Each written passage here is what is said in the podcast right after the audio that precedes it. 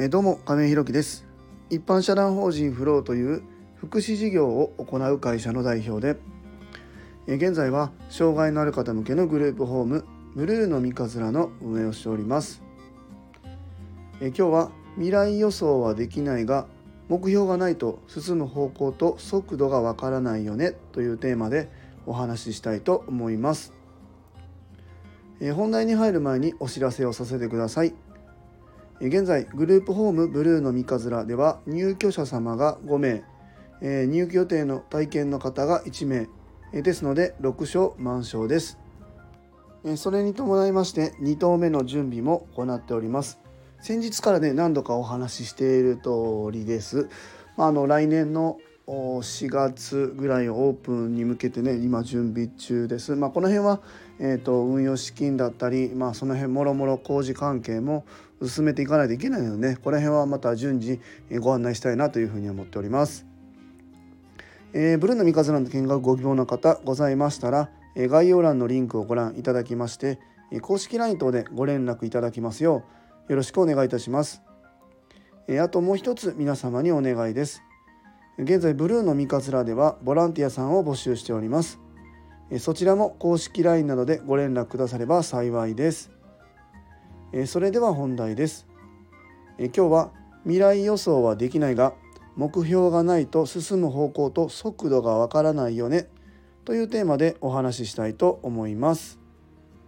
まあ今日もあのあのタイトルでねほぼほぼ、えー、完結はしているんですけどもこれ最近本当に自分でこう授業を特にやり始めてからは思ってて、えーとまあ、あの今あの冒頭の挨拶でもお話ししましたけども2投目の準備を今かかっています。でえーと、もちろん今ね、まあ、あのちょっと前でもコロナのことがあって経済的に打撃がすごくあったり、まあ、いろんな方が、えー、予想できずにこう苦しんだみたいな方もいるんですけども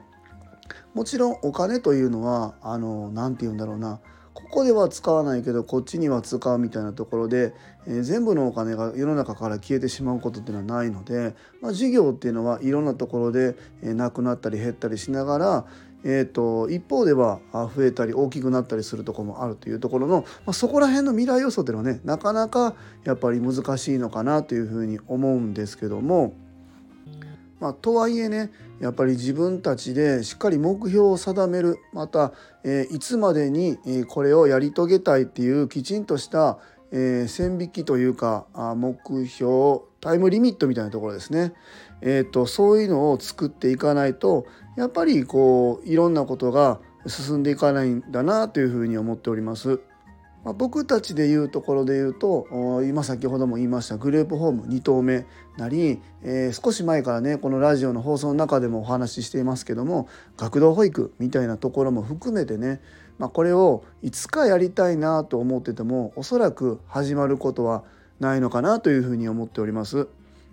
で、えー、この2棟目っていうところを今あスタートをね一旦、えー、4月の1日スタートっていうところを目標に進めようと、まあ、自分の中で決めてですねそこに向けてじゃあ何をしないといけないのかっていうのを逆算して今僕たちは進めていってます。まああのこの間で言うと物件をまず見に行くっていうところで、えー、入居者さん集めもうそろそろこれ始めようかなっていうのもサビ館の安田とお話ししていますしもちろんこれをやるってなるとスタッフさんを集めないといけない。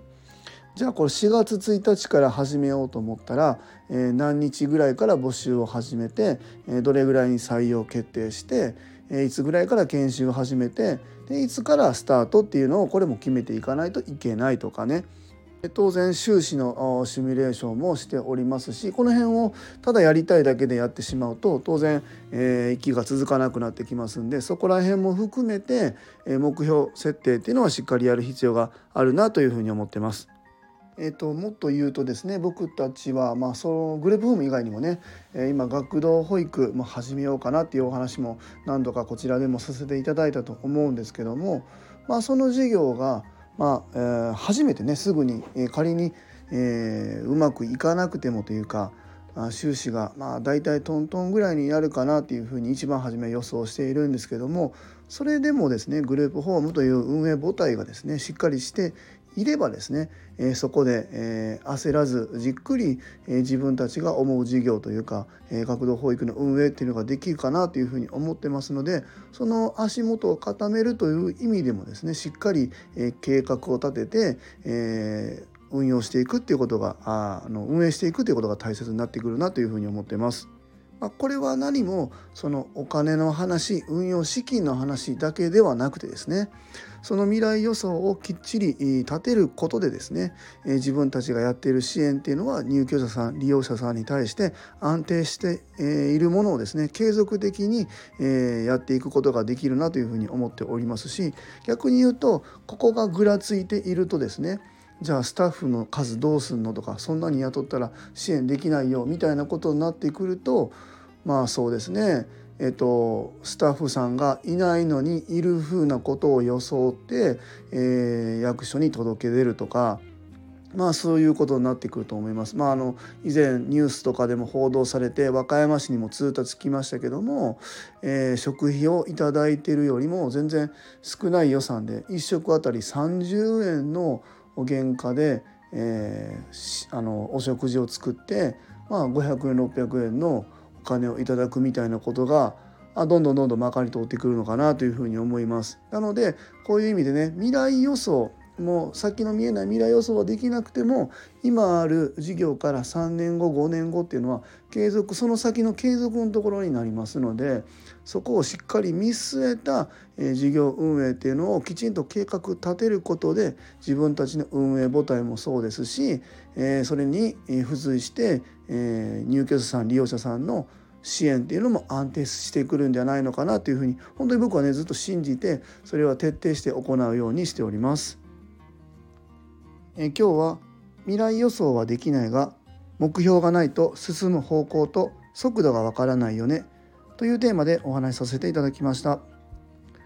一般社団法人フローでは障害のある方向けのグループホームブルーの三日面は和歌山市の三日面というところで今年の3月から入居を開始いたしました。また現在グループホーム2棟目に向けて準備中です。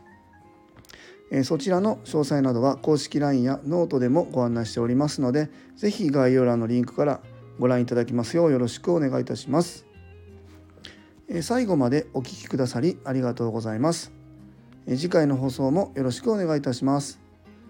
今日も素敵な一日をお過ごしください。一般社団法人フローの亀井宏樹でした。 À bientôt